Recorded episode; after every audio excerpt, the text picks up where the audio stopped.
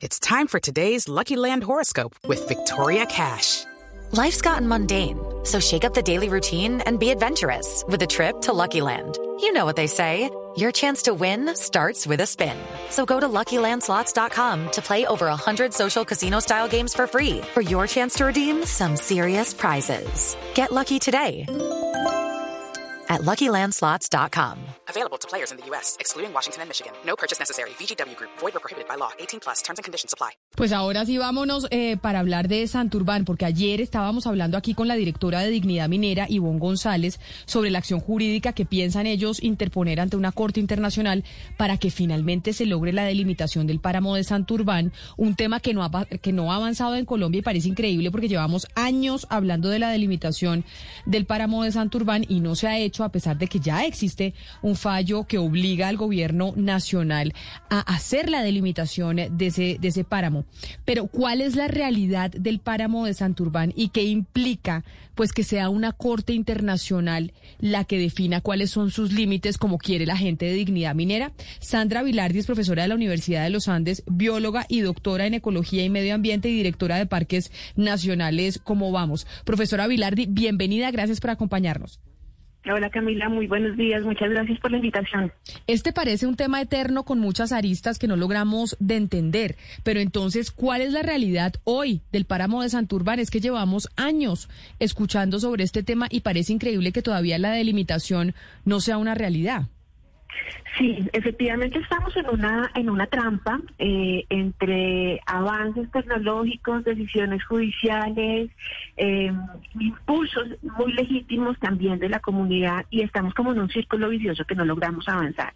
Y esa y en ese en esa dificultad para avanzar eh, que están teniendo los últimos gobiernos para gestionar los conflictos ambientales, lo que estamos viendo, Camila, es que estamos teniendo muchas dificultades en las capacidades institucionales que hoy, con las que hoy en día cuenta el Estado.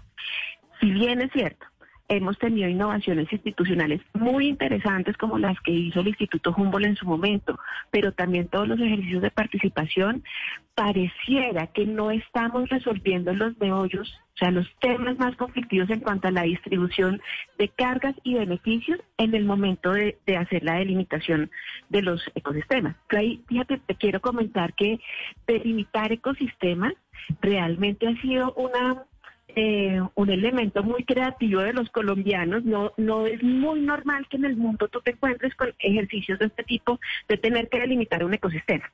¿Cierto? Esto es, esto surgió en el gobierno de Juan Manuel Santos como una manera para gestionar hasta dónde ampliábamos el uso de algunos ecosistemas y los otros los dejábamos en conservación, pero eh, técnicamente y metodológicamente, al menos desde la ciencia para aplicarla a la gestión, esto es una esto es una innovación colombiana y nos tienen un enredo porque las capacidades, como te digo, institucionales, metodológicas y normativas que tenemos actualmente en el país han sido, estamos un poco como lo de las vacunas que estaban ahorita hablando. Estamos en ensayo, error, ensayo, error, ensayo, error.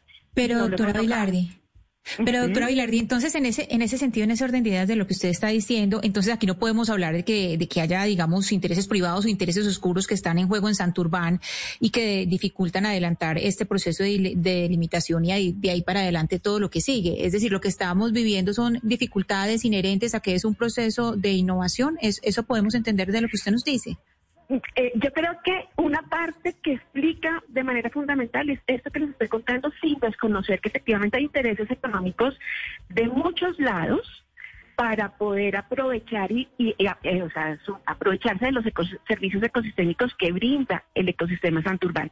Y ahí es donde, por ejemplo, eh, la conflictividad ambiental está muy asociada en esa repartición de costos y beneficios en actores más locales, en actores mucho más grandes a nivel económico y con mayor influencia política, y otros actores que están ahí en el medio que están financiando y apoyando a unos y a otros. Eso está pasando también.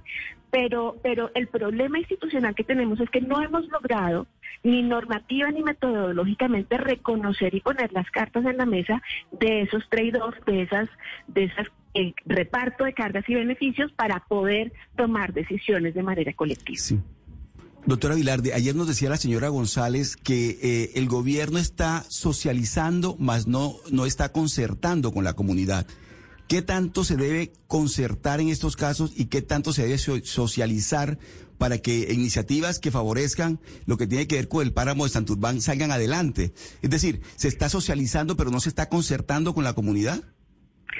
Nosotros deberíamos, eh, digamos, lo que sí sabemos a nivel internacional y desde la ciencia es que la resolución de los conflictos ambientales tiene que tener un alto contenido de construcción colectiva para entender todos los actores ese reparto de cargas y beneficios. Por lo tanto, la socialización es insuficiente, tiene que haber espacios realmente de construcción y de deliberación sobre acuerdos de uso del territorio, teniendo en cuenta unos principios claves de funcionamiento y de prioridades del funcionamiento de los ecosistemas. Por ejemplo, la gran importancia que tienen los páramos para la regulación del agua y que esto no es solamente el agua superficial. Entonces hay como, es necesario como fusionar esos, eh, digamos, eh, certezas científicas versus los intereses económicos a diferentes escalas para que, de nuevo, sobre ese principio de equitativa repartición de cargas y beneficios se pueda tomar una decisión de gestión del territorio de cara a la crisis climática.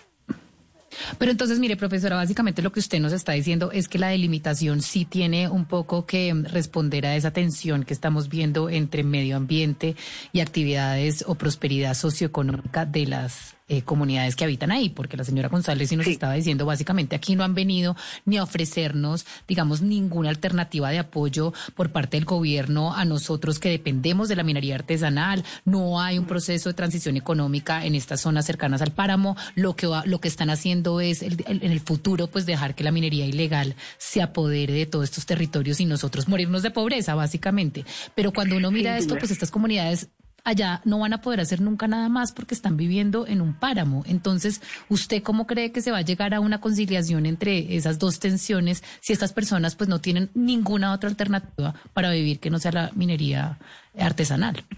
Sin duda esto es un tema, mira, y esto es lo que lo que nos estamos enfrentando con todos los problemas de conflictividad, o sea, el futuro. Si la si el Estado decide tomar una eh, una, una, o sea, decide una solución o una o resolver una situación administrativa sobre un área, tiene que compensar debidamente a quienes le, o sea, van a recibir la mayor carga de, de los perjuicios.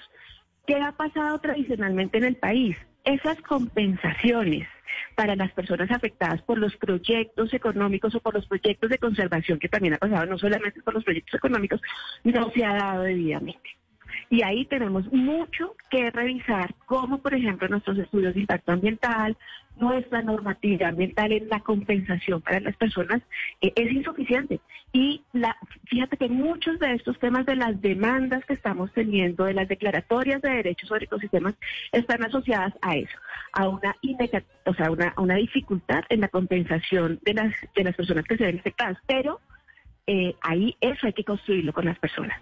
O sea, estamos, el Estado a veces no está teniendo las mejores herramientas para poder tomar esas decisiones de una manera mucho más justa y equitativa. Pero entonces, ¿cuál es la el cuál es el efecto de que un tribunal internacional, como es el caso de lo que quieren la gente de dignidad minera, termine definiendo cuáles son los límites eh, de Santurbano, que exista un fallo internacional que le dé una orden a Colombia, eso qué efectos tendría realmente sobre Santurbán y pues además sobre otros eh, parques nacionales, porque eso podría generar una jurisprudencia.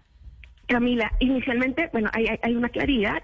Santurbán no es un parque nacional, es un parque regional que tiene unas, digamos, hay unas regulaciones particulares mucho más flexibles en el área que las que tienen los parques nacionales, pero como está, es un páramo, tiene una ley adicional. Ahí jurídicamente son dos figuras diferentes. Lo segundo, las implicaciones de un fallo de una corte internacional, yo creo que, pues, primero son muy lentas. Me, parece que la gente está en su legítimo derecho de utilizar los instrumentos que tiene a su mano para poder garantizar o al menos hacer defensa de sus derechos propios. ¿Qué pasa? Lo que estamos viendo precisamente con todo esto es eso, la gente como no está viendo respuestas por la vía ejecutiva, las está resolviendo por las vías de los litigios estratégicos y de los litigios a escala nacional ante los tribunales nacionales o incluso los tribunales internacionales. ¿Cuándo se resuelve eso? Mira, mira, o sea, esto puede tomar décadas.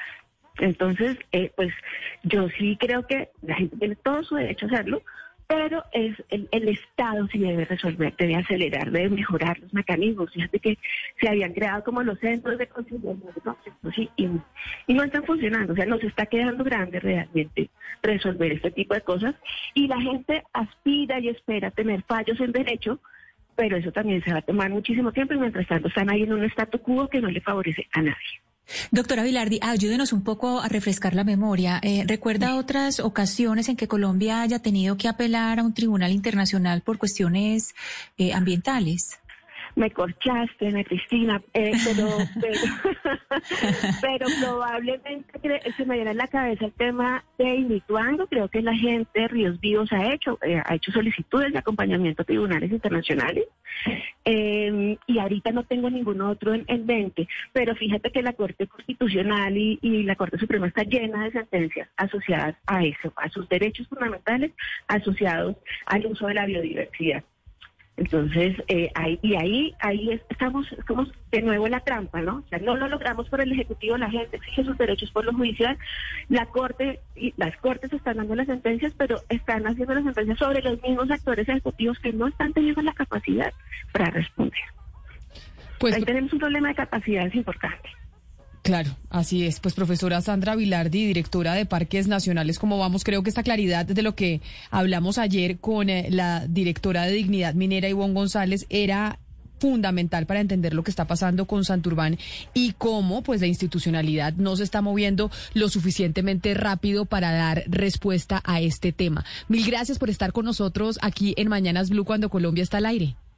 Con mucho gusto, que tengan un buen día. Claro que sí, y de hecho tenemos eh, respuesta del Ministerio del Medio Ambiente y del Ministerio de Minas. Ayer la señora González nos decía es que se botan la pelota de un lado al otro y nadie nos define específicamente cuál es la respuesta desde los ministerios. ¿Qué le dijeron a usted finalmente, David, desde el Ministerio de Medio Ambiente y desde el Ministerio de Minas?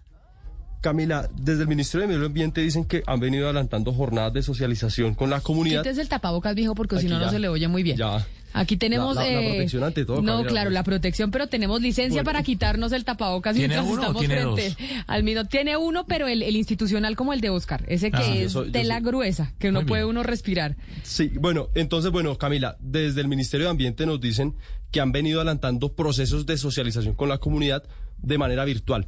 La pandemia también ha afectado un poco a este proceso, eh, que algunas comunidades han pedido estos procesos y se han realizado. Ahora, también dicen que se presentó una propuesta ante el Tribunal de Santander con un nuevo cronograma y métodos semipresenciales.